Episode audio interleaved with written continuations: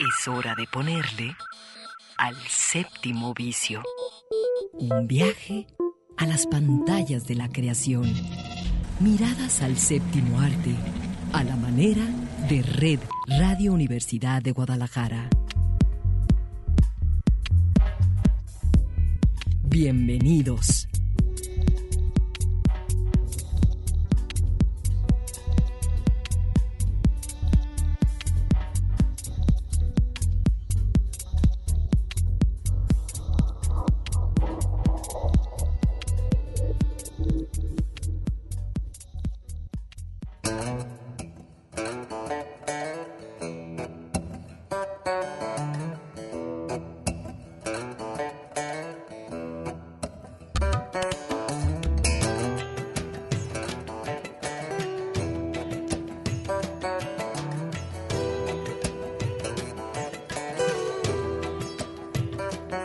Son las 3 de la tarde y así comienza el séptimo vicio.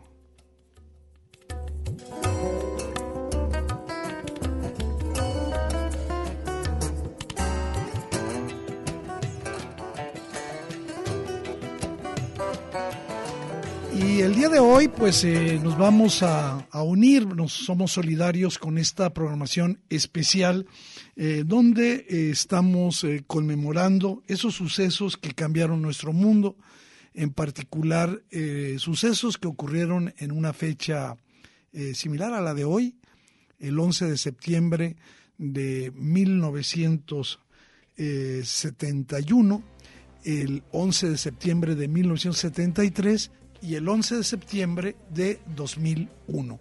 Esas fechas, en distintos espacios y contextos, eh, vinieron a cambiar la forma como eh, nos relacionamos, cómo nos entendemos, cómo entendemos la seguridad, en fin. Eh, la idea del séptimo vicio es proporcionar las referencias cinematográficas que permiten entender esos sucesos. Y justamente queremos empezar con esto.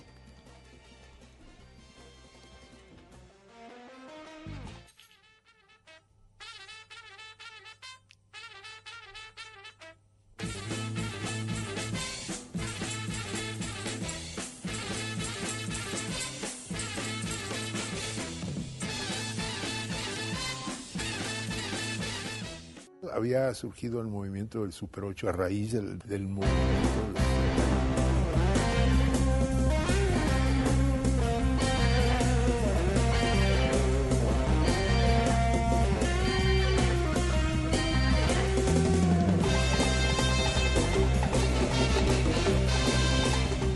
El día de hoy se cumplen 50 años del festival llamado Rock y Ruedas, celebrado en Avándaro, ahí cerca de Valle de Bravo, en el Estado de México, y eh, pues eh, fue un suceso que para la cultura eh, musical y justamente para eh, las expresiones de los jóvenes mexicanos fue algo verdaderamente definitivo. A mí me interesaría colocar aquí eh, un contexto eh, sociohistórico importante. tres meses antes de ese suceso, prácticamente el 10 de junio de 1971, se sucedió lo que se ha llamado el halconazo.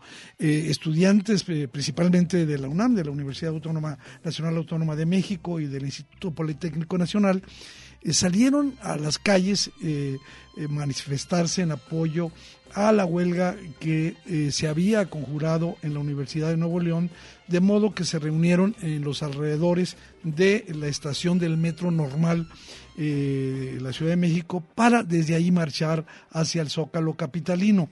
Esta marcha, esta marcha que iniciaría en las inmediaciones del casco de Santo Tomás, y tomaría la calzada México-Tacuba y, luego pues ya digamos eh, hacia la mm, avanzar hacia la Avenida de los Maestros justamente en ese momento aparecieron eh, los llamados halcones eh, que abrieron fuego desde las alturas contra los estudiantes y obviamente se produjo una matanza que se conoció como halconazo. ¿Quiénes eran estos halcones?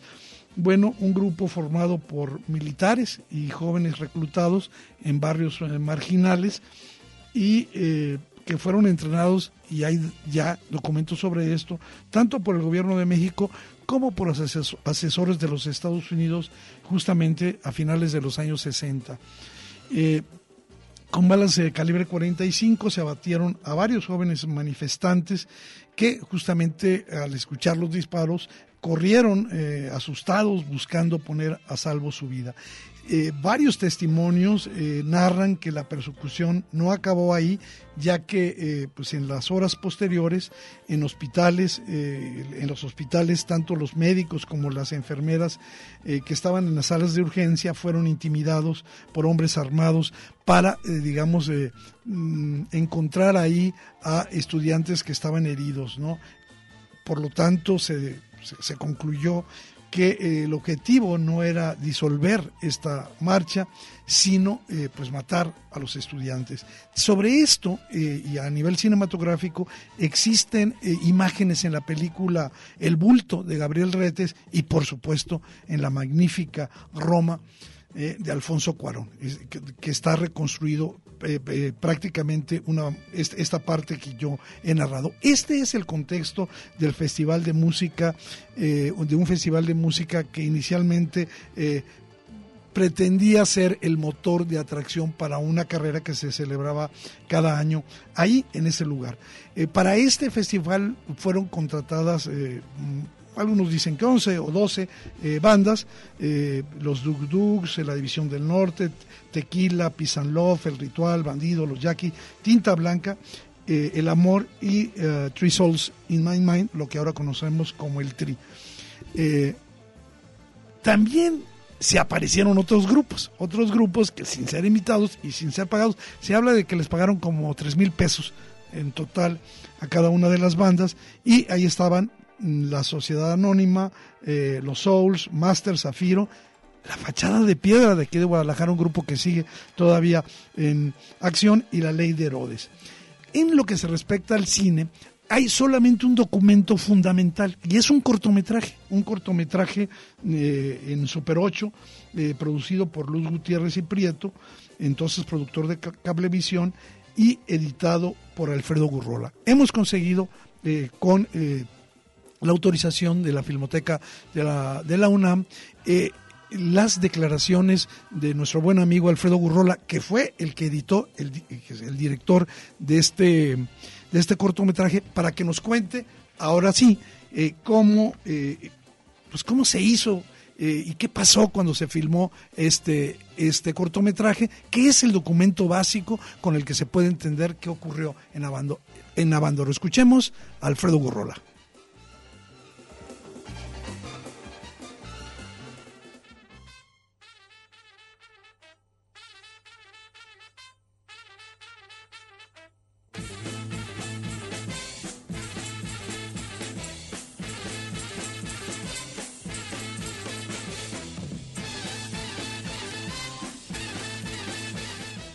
Había surgido el movimiento del Super 8 a raíz del, movimiento del 68 de una manera contestataria. El movimiento del Super 8 surge en los años, a finales de los años 69, 70 como resultado del, del 68 y se empieza a formar por la facilidad del uso de las cámaras, el costo bajo del material empieza a ser un modo de expresión al cual no se tenía acceso en los formatos del 1635 que eran muy onerosos para, para los jóvenes que éramos en aquel entonces. Entonces el Super 8 fue una salida.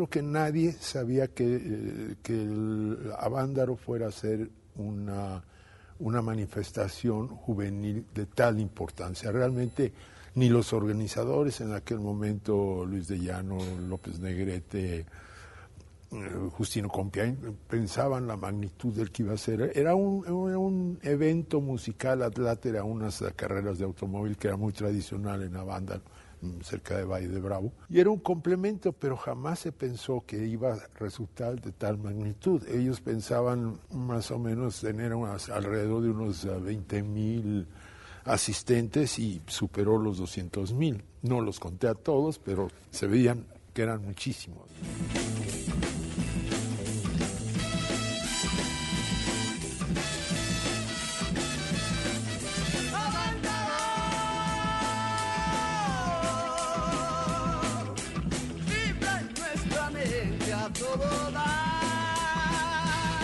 Y además el hecho de ir a filmar este evento no fue no fue con ninguna razón ni siquiera musical sino realmente nada más una documentación porque en aquel tiempo en aquel tiempo laborábamos todos los que estábamos en el movimiento o la mayoría de los que estábamos en el movimiento del Super 8 eh, colaborábamos con Cablevisión que era una eh, no es lo que es ahora un gigantesco Easy con miles de cientos de canales y HD sino era una repetidora de dos cadenas americanas que daban servicio a unas cuantas colonias pudientes de la Ciudad de México. Pero había la salvedad en aquel tiempo que a las 7 y a las 10 de la noche se cortaba la transmisión porque era cuando se pasaban los noticieros de Estados Unidos, que el Estado mexicano no quería que se vieran en México. Entonces Luis Gutiérrez y Prieto sin tener presupuesto de producción, pues dijo, pues el material del Super 8 lo podemos proyectar ahí en esas horas. Entonces empezaron a hacer documentales expresamente para cablevisión en ese horario y se hacían de todo tipo, torneos de golf, este, Semanas Santas, etcétera, y de pronto pues se vio el evento que venía de que era Vándaro, se pensó en ir a filmarlo con, como una intención exclusivamente músico documental, no como un movimiento social que después resultó de alguna forma una expresión muy importante.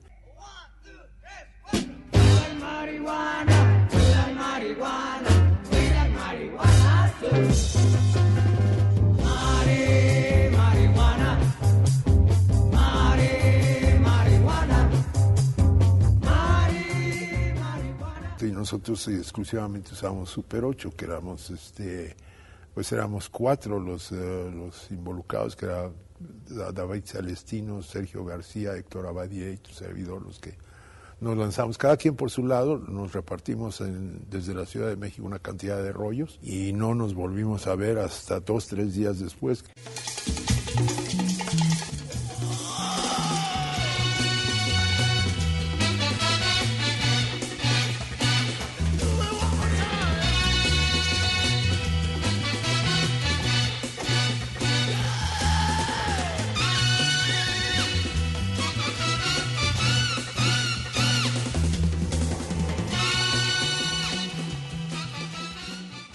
Fue una obra abierta durante mucho tiempo porque la primera, el primer corte eh, duraba dos horas y pico el primer corte, porque había muchísimo material. Y, poco a poco, además el, audio fue improvisado, utilizamos, eh, utilicé eh, músicas de otro tipo, la banda Chicago y todo eso, porque no tenía la música, el original, no, no llevábamos nosotros audio. Posteriormente se me facilitaron las 10 ah, horas de música en cinta de un cuarto de pulgada, de carrete abierto, y ya se pudo utilizar no toda la música porque se fue reduciendo el tiempo en pantalla, pero sí las significativas como marihuana, marihuana, tenemos el poder y Avándaro, etcétera, de los más representativos.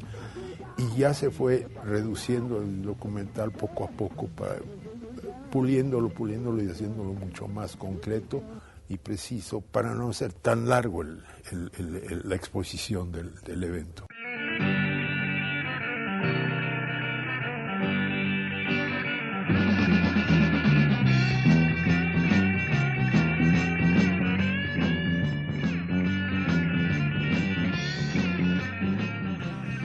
Pues ahí está eh, Alfredo Gurrola platicando esto. Claudio Caballero, pues tú estabas muy chavita, a mí sí no, me no, No, no, no, no estaba chavita, yo todavía ni nací, Eduardo, por favor, pero me encanta porque es un tema con muchas miradas, que yo, con muchas voces. Te voy a decir algo, yo estaba en la Ciudad de México, ya lo comenté cuando hablamos del 10 de junio, pero eh, con pues, muchísimas ganas de, de ir este, yo tendría unos 18 años, y este, pero no fui, pero no fui, yo no fui, no fui a Bándaro, a, no, no tuve esa, esa, esa fortuna. Quiero decir que en eh, Gimme the Power, el documental de Olayo Rubio eh, sobre el grupo Molotov, ahí él entrevista a varios de los que fueron gente involucrada eh, en el Festival de Avándaro como Luis de Llano, Sergio Arauz, el propio Alex Lora y otros. Y también decir que hay una película eh, que tiene que ver también aquí con Jalisco,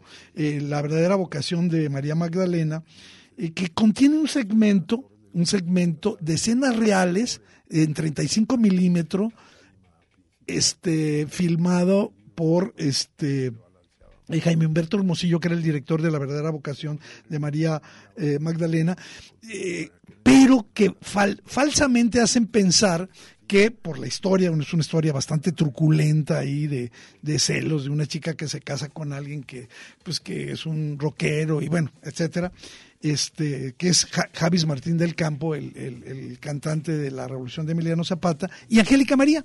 Y entonces eh, las algunas escenas eh, que de Avándaro eh, reales sí están, pero no es la participación, como se hace suponer, de la revolución de Emiliano Zapata. Y me enteré el otro día de que José Manuel Cravioto, que fue el director del documental Café Tacuba, seguir siendo, él trae un proyecto que se va a empezar a rodar el año que viene que se llama Avándaro, la leyenda del Mexican Woodstock y eh, a él lo, lo pues el, el proyecto le llegó eh, cuando uh, alguien de una editorial lo invitó a, que acompañara la presentación de un libro que es interesante, muy interesante a nivel sobre todo de fotografías, que se llama Yo estuve en Avándaro con fotografías de Graciela Iturbe, que están, están, está muy bueno ese libro. Y entonces eh, lo convenció de que hiciera esta película que se va y ya tendremos otro documento sobre Abandaro. Pero no solamente estamos celebrando eso, también hoy es, eh, vamos a recordar eh, un suceso muy importante para la democracia en América Latina. Escuchemos.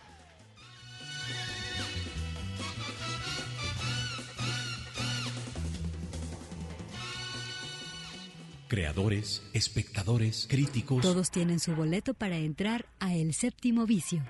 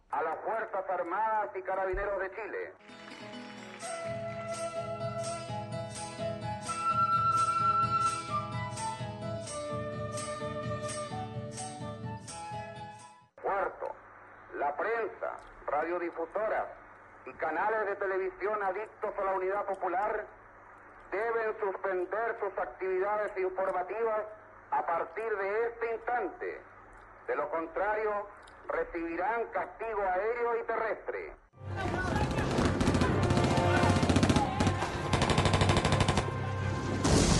Viva el pueblo, vivan los trabajadores.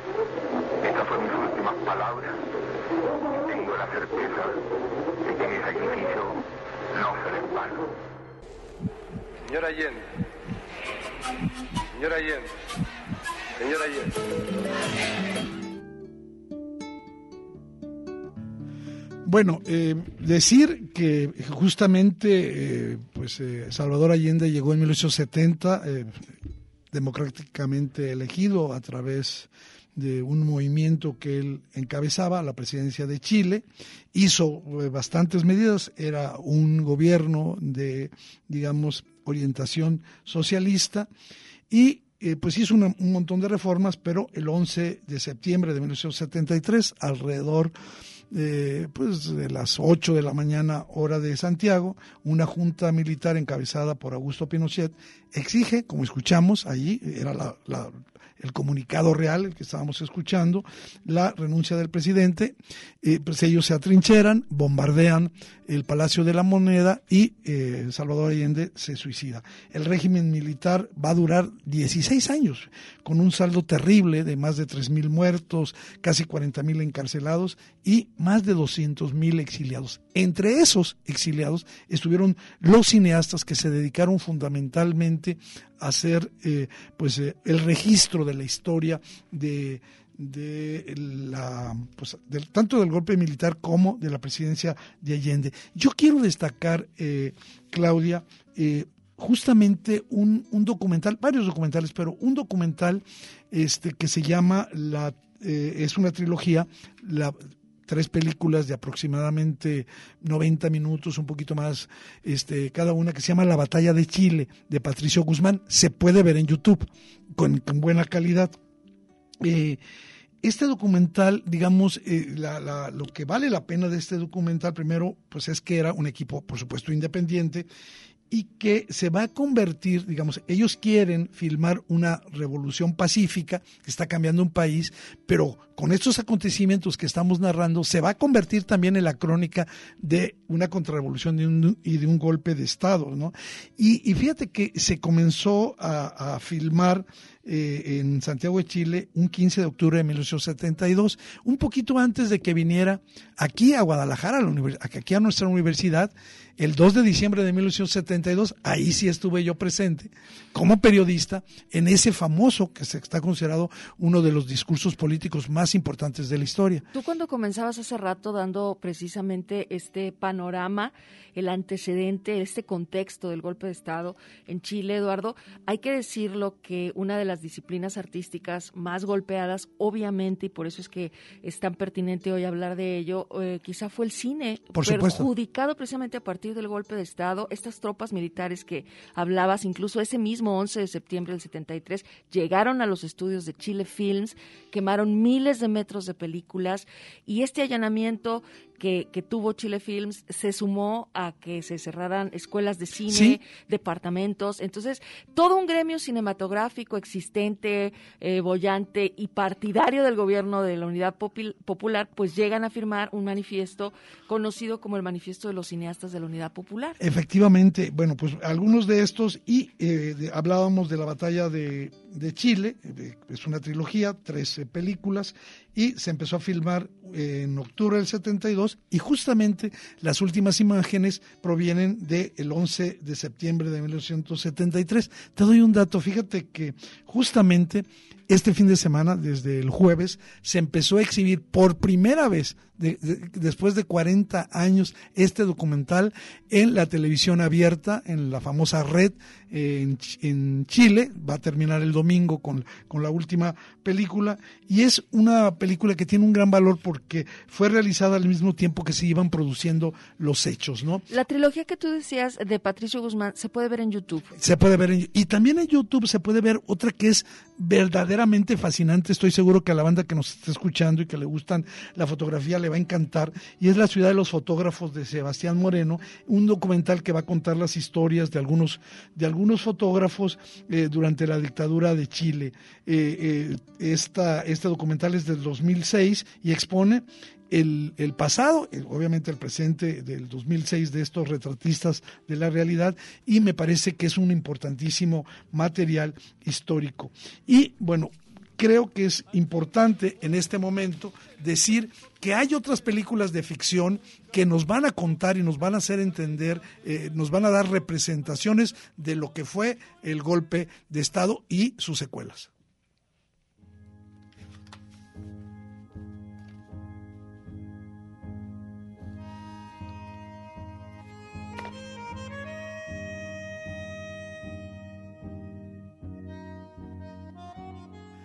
Una de esas películas que tuvo muchísimo éxito, yo la recuerdo muy bien en 1976, es una película de Elvio Soto, eh, eh, es, digamos, eh, difícil de encontrar esa, esa película, pero bueno, la tengo que mencionar porque fue una película que tuvo mucho éxito, se llama Llueve sobre Santiago.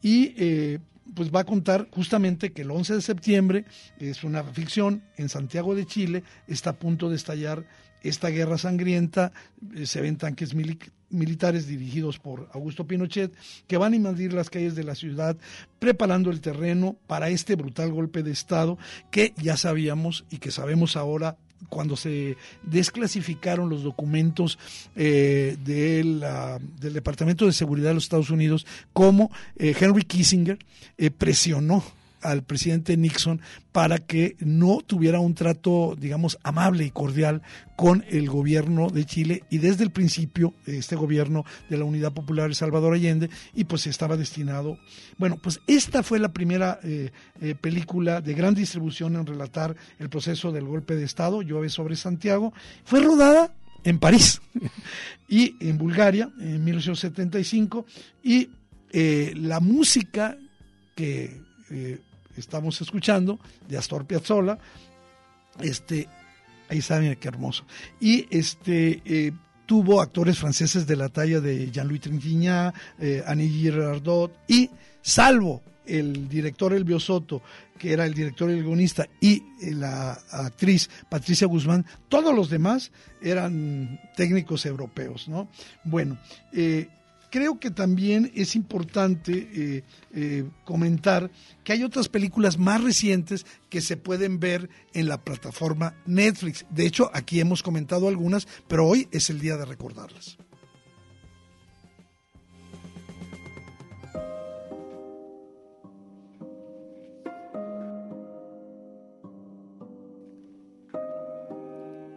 No sé, Claudia, si tú has visto Machuca. Te la recomiendo mucho. Fíjate que no, la he visto eh, precisamente como una de las opciones este, que retratan aquí en el, en el tema del que estamos platicando, esta, este golpe militar, estas secuelas, em, un, Chile que pues a veces eh, tenemos parte de estas, de estas historias y, no tenemos el panorama completo. Traigo muchas ganas de verla, qué bueno que está en la lista del séptimo vicio. Sí, eh, brevemente de decir Andrés Wood. de Andrés Wood. Y fíjate que es una historia de dos niños, de Gustavo Infante y Pedro Machuca, que provienen de dos eh, eh, mundos diametralmente opuestos. Eh, Infante mm, de un barrio residencial y Machuca de pues un poblado ilegal que está ahí a unas cuadras de distancia, ¿no?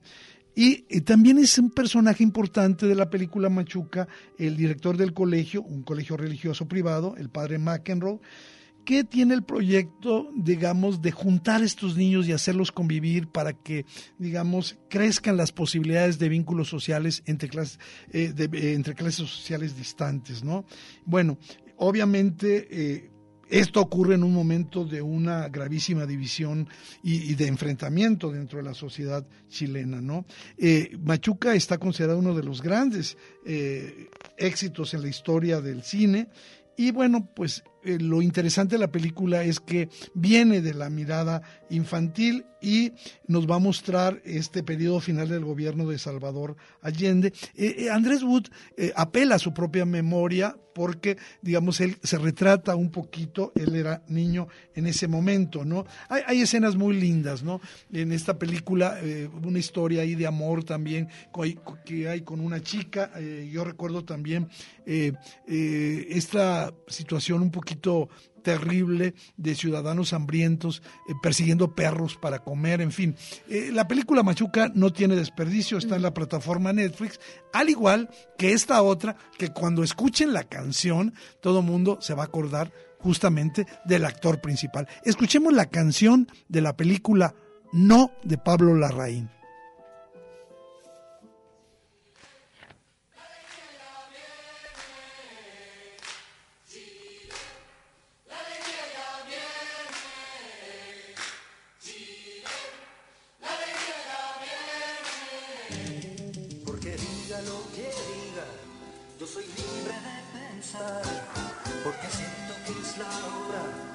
Ganar la libertad. Hasta cuando ya de abusos es el tiempo de cambiar, porque basta de miseria. Voy a decir que no, porque nace el iris después de la tempestad, porque quiero que florezcan mis maneras de pensar, porque sin la dictadura llegar, porque pienso en el futuro voy a decir que no. Vamos a decir que no. esa película sí la vi, Eduardo. ¿Y- Está y en tal? Netflix también. Bueno, pa- pa- para empezar hay que decir que fue la primera nominación que tuvo Chile al Oscar. Eh, y fíjate que además está como el, el personaje principal, Además, Gabriel, eh, digo, Gael García Bernal, que, eh, pues, ¿qué nos cuenta esta historia? Básicamente, que en 1988, eh, pues, eh, es muy presionado el dictador Augusto Pinochet, se ve obligado a organizar un referéndum. eh, él pensaba que iba a ser pues, de apoyo a su presidencia, había una presión muy fuerte sobre la Junta Militar y, de toda la política internacional, y entonces, digamos, toda la oposición le pide a un, a un publicista, a un publicista, eh, a René Saavedra. a René Saavedra se llamaba, que este pues cree una campaña. La película nos va a contar esta historia, que está basada en hechos reales, y de todos los conflictos internos, eh, porque le meten una pues ahora sí que Sí, pues la estrategia, o sea, el plan que tiene y no, a- nadie le gusta. para ganar ese referéndum, para liberar al país de esta opresión, pues es justo esta historia, es la carnita, ¿no? de ¿Sabes qué me gusta mucho de No, la película de Pablo Larraín? El formato que utiliza, ¿no? Porque utiliza, eh, digamos, eh, esta forma como de video analógico, rudimentario, con constantes sobreexposiciones de luz, desenfoques. Entonces te lo hace, no, a veces no sabes si es la película o son que sí los incluye, archivos de la época. Entonces está muy padre.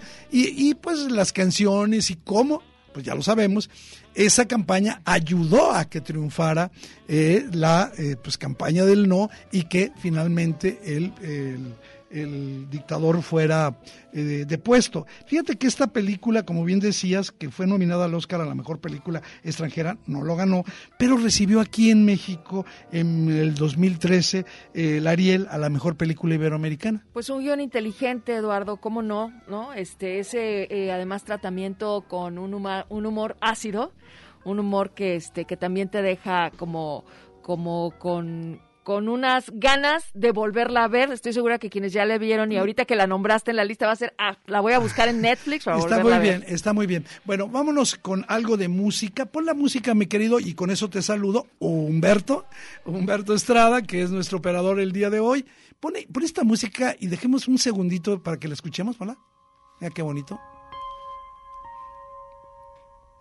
Y fíjate que esta música que estamos oyendo de fondo, con que nos vamos a ir a un brevísimo corte, es el fondo, el soundtrack de una película muy buena, difícil de encontrarse a lo que la compres en DVD, que se llama Missing, Desaparecido, con Jack Lemmon y Cissy Spacek, dirigidos por el gang Costa, eh, eh, Costa Gabras, eh, eh, este eh, director de cine político. Es una película sumamente interesante que la dejo hoy como el cierre de hoy que estamos con esta conmemoración de eh, el golpe de Estado. eh, el derrocamiento del gobierno democrático de Salvador Allende. Esto es el séptimo vicio. Vámonos un brevísimo corte y regresamos.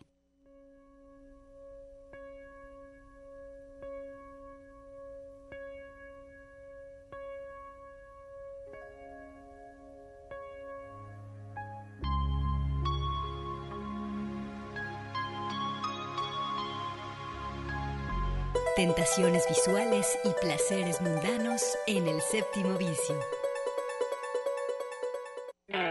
Tentaciones visuales y placeres mundanos en el séptimo vicio.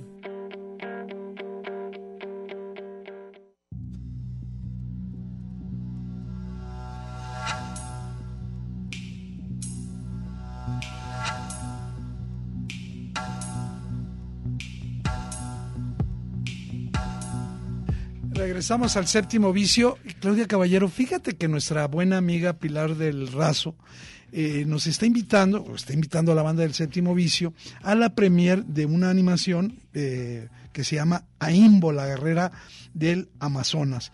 Esta premier va a ser el martes 14, de- este próximo martes, que es 14 de septiembre. Al día siguiente no es día inhábil, para que lo sepan. Ah, no, el 16 es el día que es inhábil, no, es el 15, ¿verdad? No, el 16. El 16, ah, bueno, el 14 en la sala 5 de Cinépolis Pabellón, en Pabellón, ¿eh?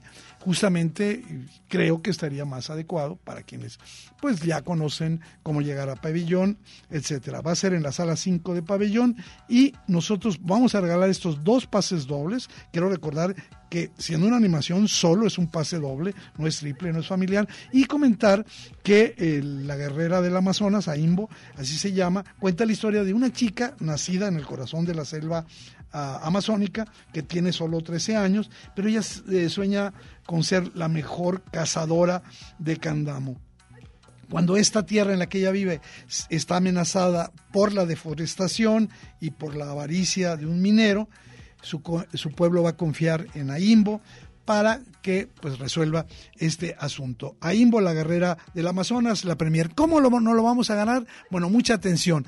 A las dos primeras personas que se metan a la página del El séptimo vicio y en cualquier lugar ahí nos pongan, eh, nos pongan un, un mensaje, quiero ir a la premier de Aimbo, escuchen, La Guerrera del Amazonas, tienen que darnos el nombre completo, a Imbo, La Guerra del Amazonas, a la Premier. Las dos primeras tienen su pase doble para que este martes a las 8 de la noche en la sala eh, Cinépolis Pabellón vean esta premier. Bueno, ahora sí, vámonos con lo que pues yo creo que es más cercano a la gente de estas conmemoraciones.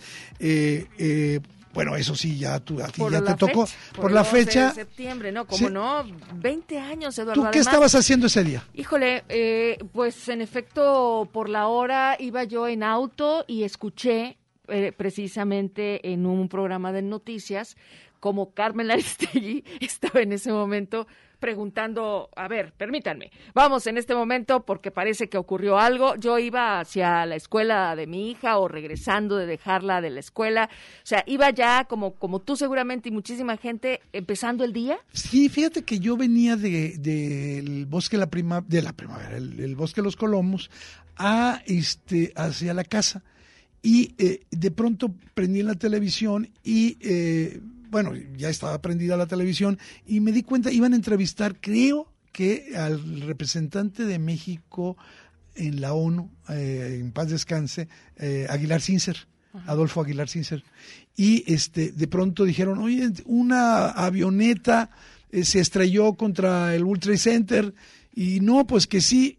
Y en eso estábamos cuando se ponen las imágenes y llega el segundo avión y se estrella eh, en, se había estrellado primero en la Torre Norte y luego se estrelló este. A mí me tocó escucharlo todo por radio hasta que llegué a la radio, a mi trabajo, y entonces, pues evidentemente fue llegar directo a los monitores y ver estas imágenes que además, bueno, pues este, podemos hablar de ellas, pero sabemos los que las hemos visto y los que las hemos visto por tantas veces y en tantas ocasiones, lo fuerte que, que son Ayer revelaron unas fotografías nuevas. Nuevas, sí.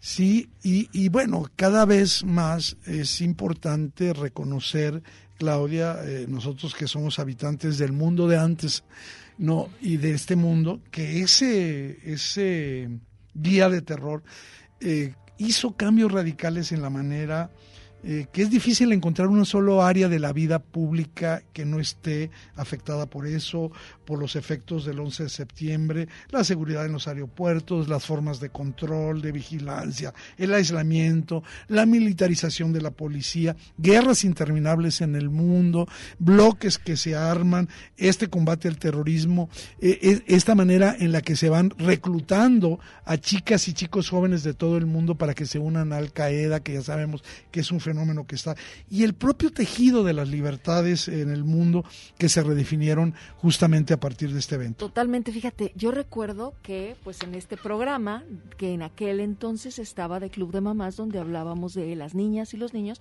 el tema fue, a ver, paremos esto ¿Qué le vas a decir? A tu sí, ¿Cómo le vas a explicar? ¿Cómo le vas a explicar un ataque terrorista que está ocurriendo en el mundo hoy y que, por supuesto, va a tener unas repercusiones enormes? Primero, ¿cómo lo acomodo, cómo lo entiendo y cómo se lo explico? Fíjate que la respuesta inmediata en el caso del cine, en este séptimo vicio, eh, Hollywood eh, fue que las películas que se estrenaron después de eh, este suceso no deberían parecerse demasiado al 11S. ¿Por qué? Porque querían hacer, digamos, control de daños, ¿no? Y toda esta situación de incertidumbre, de, vulnerabilidad que sentíamos todos. No solo, bueno, nosotros, pues por ser vecinos de Estados Unidos, pensamos que, nos iban a volar las, eh, las eh, por decirte, las, estas ensambladoras de automóviles gringas, cualquier cosa, ¿no?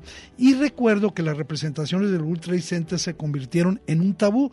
Eh, Spider-Man, la película del 2001 justamente, en el que aparecían las Torres Gemelas, fue retirado y también otra película, esa se estrenó en el 2002, eh, Hombres de Negro, la, parte 2, tuvo que ser rodada de nuevo, la parte final, donde eh, pues eh, las Torres Gemelos se borraron en su postproducción. A partir de ese momento, muchas producciones cinematográficas de, estadounidenses eh, empezaron a ofrecer evocaciones sesgadas, a veces muy tremendistas, oblicuas de los ataques terroristas.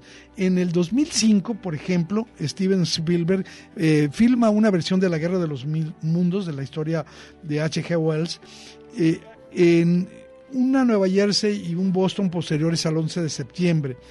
Y fíjate que eh, viendo el eslogan de la película eh, que decían ya están aquí, hace eco de los temores de muchos estadounidenses que digamos, pensaban que el enemigo ya estaba dentro de los Estados Unidos, incluso pensaban que eran los propios estadounidenses que estaban ahí infiltrados de manera indetectable y que en cualquier momento se activaban. De hecho, en esa película los alienígenas salen de debajo de la tierra a causar estragos en esos transeúntes inocentes y la hija del protagonista le pregunta a su padre que está cubierto de ceniza, ¿son los terroristas? Y esto, estas imágenes, eh, digamos, del terrorista también abundan, recuerdo, en El Caballero Oscuro, la película eh, de la trilogía de Batman de Christopher Nolan, y encarnando al Joker como un terrorista. Justamente el, Joker cambia de ser un villano, villano, a, convertirse justamente en un eh, terrorista y obviamente esta película me parece que en particular por el éxito que tuvo en todo el mundo, eh, desempeñó un papel crucial en el boom de películas de superhéroes que sigue dominando al cine convencional y que empiezan a colocar, digamos, a los malos con elementos de terroristas. Vamos justamente a mencionar a dos de las películas eh, más importantes eh, esta, la primera, eh, que es vuelo 93.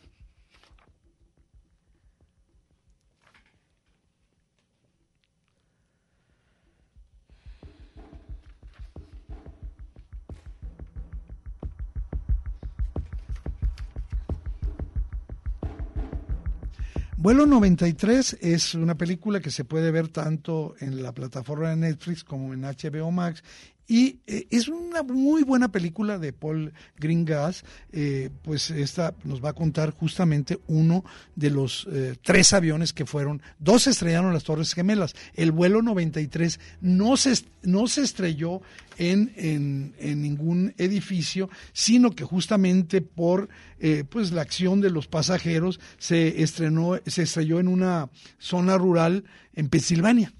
Este, y bueno, la película este, es una película que no tiene chantajes emocionales, que no tiene heroísmos, dramatizaciones escandalosas y lo que nos muestra es el miedo, el miedo, el terror de estos pasajeros, imagínate. Y, y, esto también nos lo transmite, recuerdo, en la película, a través de las llamadas que por celular les hacen a sus familiares. Y eso es verdaderamente eh, conmovedor.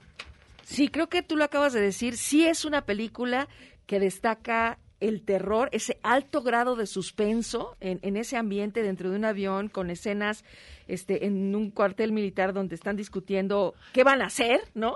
Este, Entre ellos tirar el avión. Por supuesto. Entonces yo creo que esto debe ser este em, para quien para quien sufre la acción y quien evidentemente es tremenda esa película, muy bien hecha. ¿eh? Este, Sí, voy a tomar en cuenta las consideraciones del séptimo vicio. Hay de todo. Esta, precisamente como lo menciona Eduardo, creo que el, el acierto es ese que no se va, no te vas a encontrar con un eh, con, una nube sobre este para el tema heroísmo del... No.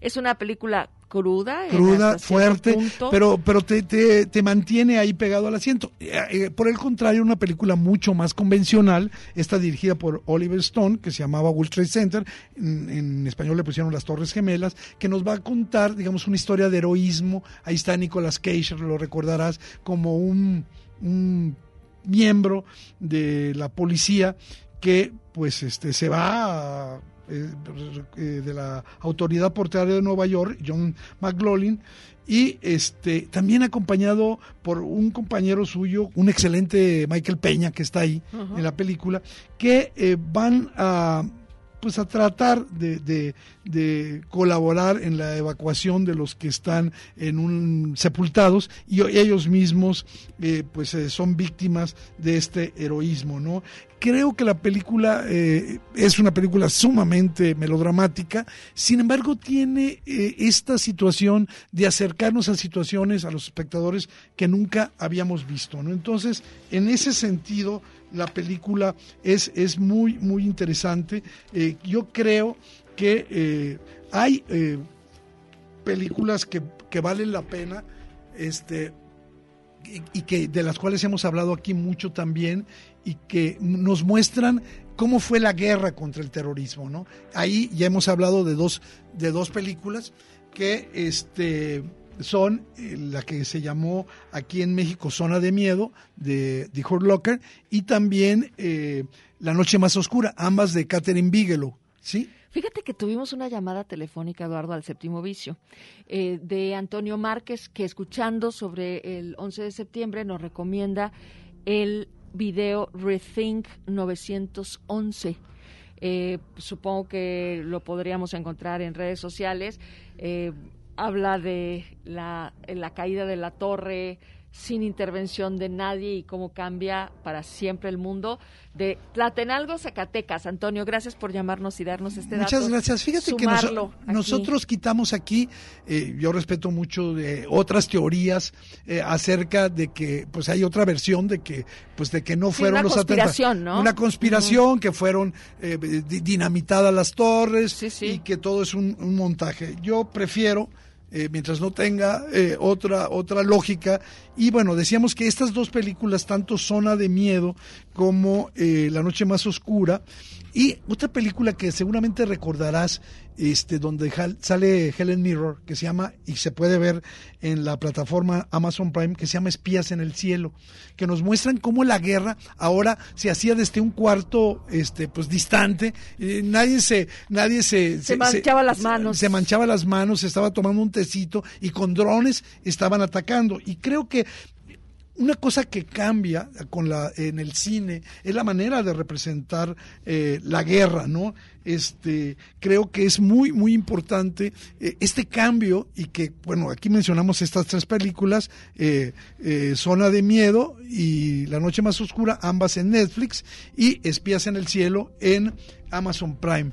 Pero también cambió la manera de, de, representar a los terroristas. ¿sí? Hubo un cambio muy importante. Antes los malos eran de otra manera. Y hay dos sugerencias para eso.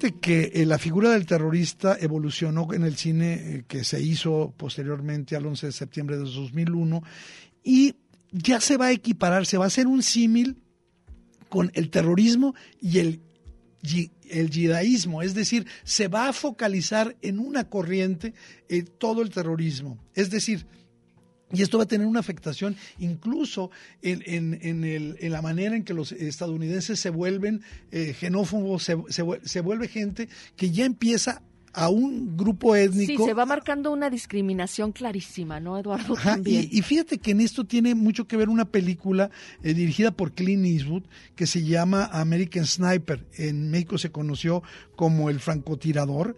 Este, creo que el francotirador se puede ver también en Amazon Prime y que pues eh, habla de estos individuos que tienen una capacidad fantástica de puntería, ¿sí?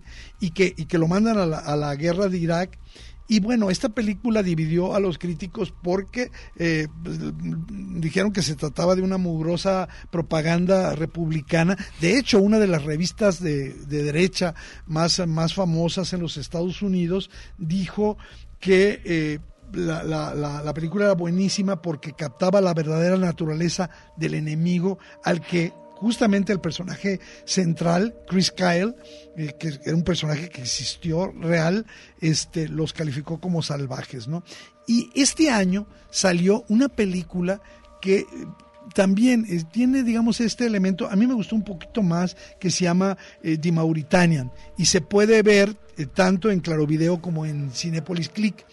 Eh, esta película se basa en la, en la vida de un supuesto terrorista, Mohamedou eh, Oul Slahi, eh, que después de ser detenido y acusado de haber participado como el reclutador de los terroristas para los atentados del 11 de septiembre en las Torres eh, Gemelas, pasó años siendo torturados en la, en la cárcel de máxima seguridad de Guantánamo, pero nunca se ofrecieron pruebas fehacientes de su culpabilidad. Esto todo ocurrió durante el mandato de Bush en complicidad con su secretario de Estado eh, de Defensa, eh, Donald Rumsfeld, ¿no? Bueno, esta película eh, tiene un reparto de lujo, aparte de, que es una película muy fuerte, yo la recomiendo.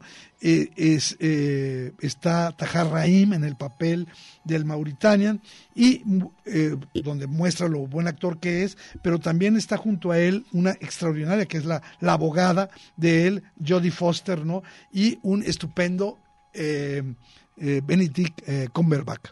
Sí, bueno, yo me quedé todavía pensando en American Sniper porque eh, la de francotirador que mencionaste antes, justo de esta de Mauritanian, eh, una película de Clint Eastwood que este sí, eh, en, esa capacidad que tiene además como director de, de, narrar en imágenes con una síntesis impresionante y, y, esa tensión que siempre pone.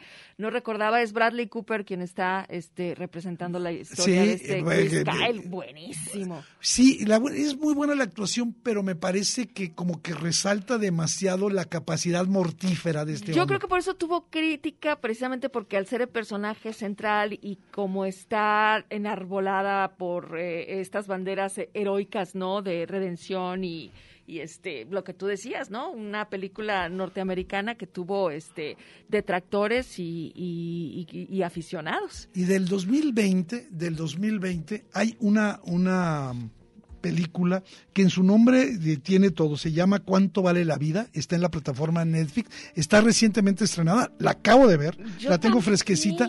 Eduardo, Y porque, fíjate pues, que además tiene este, dos grandes ah, actuaciones. era lo que te iba yo a decir, este, creo que si ustedes lo, lo quieren y lo reconocen, bueno, está Michael Stanley Keaton. Tucci, eh, Tucci o Tucci Sí. y Michael Keaton. Sí, y eh, bueno. El tema es muy bueno. Muy bueno. Eh, justamente unos días después se crea una comisión, una comisión para pues eh, compensar a las familias.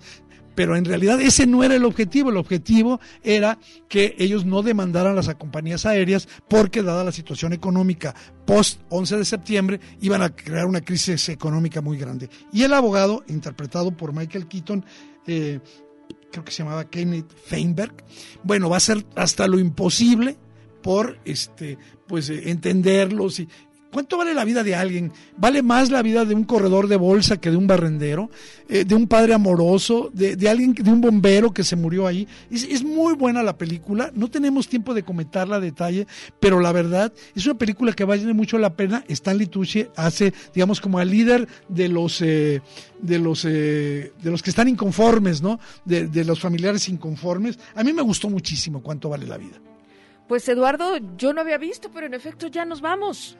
Ya nos vamos, eh, Claudia Caballero, pues tuvimos aquí un programa lleno de conmemoraciones a Vándaro, el golpe militar en Chile y esta historia que todavía nos sigue golpeando. Estados Unidos ya salió de Afganistán, que fueron los ataques terroristas del 11 de septiembre. Y tenemos a Ario Lana, que eh, escribió en Facebook para irse a la premier de La Princesa del Amazonas. Muy bien, pues nos vamos. Gracias a todos. Gracias, la banda. Nos vemos el próximo sábado. El séptimo vicio. La cultura del cine en imágenes sonoras. Un viaje a las pantallas de la creación. Escúchanos todos los sábados desde las 3 de la tarde. Hasta la próxima.